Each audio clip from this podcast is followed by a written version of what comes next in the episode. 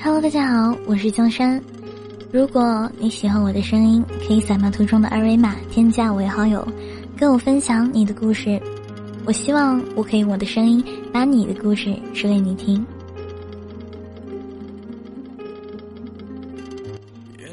上个周末和 Carrie 外加几个小伙伴一起聊天。现阶段朋友相聚，聊天总会聊到对未来的打算，对于工作，对于去哪里生活。小伙伴们有的纠结，有的坚定，有的还没考虑好，有的已经着手准备了。留在这里好像有点无聊。毕竟不是属于自己的城市，哪怕有了自己的房子、工作，也比不上在家乡。朋友的知根知底，父母也在身旁，回家又觉得不甘心。出来学习闯荡这么多年，也没个交代就回去了，总觉得这些时间就像是浪费了。那我们出来闯荡一圈的意义又何在呢？我的好基友今年已经快三十岁了，在人生的跨度里来看，他还很年轻。但当我们得知他决定把工作辞了，把一切推倒回去重来的时候，我们还是惊讶不已。他有稳定的工作，收入不菲，在这里已经十年了，也有了很好的朋友。我们不解，问他就这么回去，那这么多年的漂泊不就浪费了吗？他说了一个渔夫和富翁的故事，大意就是富翁决定放弃自己的财产，回到渔村生活。有一天，从小就生活在渔村的渔夫看到富翁，叫他出去那么久，那么辛苦，又能怎么样？最后不还是和他一样在海边捕鱼？富翁笑着说：“你是一辈子只能在这里，而我是选择回到这里。”你是不得不在这里，而我是选择在这里。当你没能力去看到很多东西的时候，当你只能喝白开水的时候，你会说白开水好喝，是因为你没有喝过其他的东西。当你出去转了一圈，可以喝到更好的东西，喝完可乐、红酒之后，说自己喜欢白开水，那表明你是真的喜欢白开水。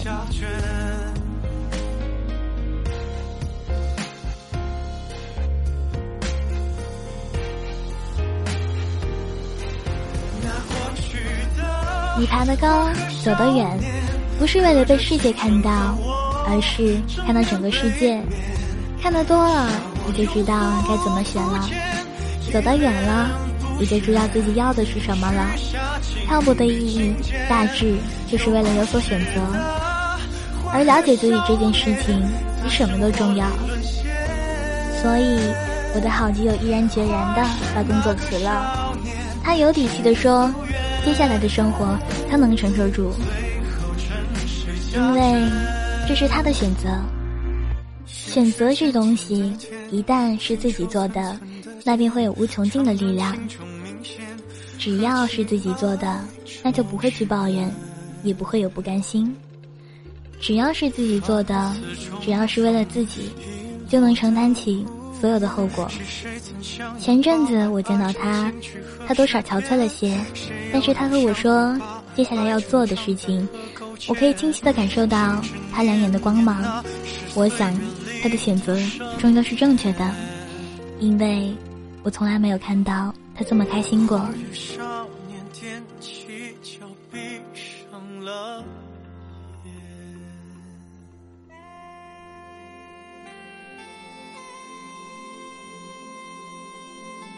看到他的时候，我就明白了，我们漂泊，我们努力，就是因为我们想去看看世界，就是因为我们想了解自己。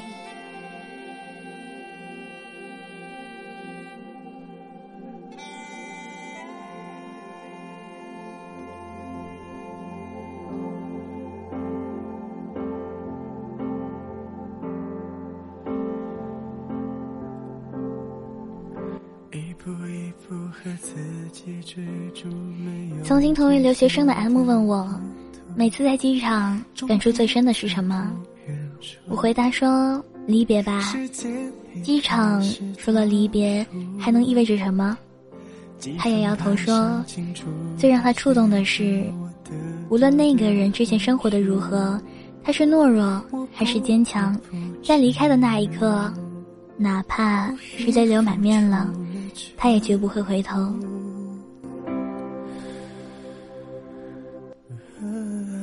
其实，这样做的何止是留学生？每个离家选择漂泊的人都是如此。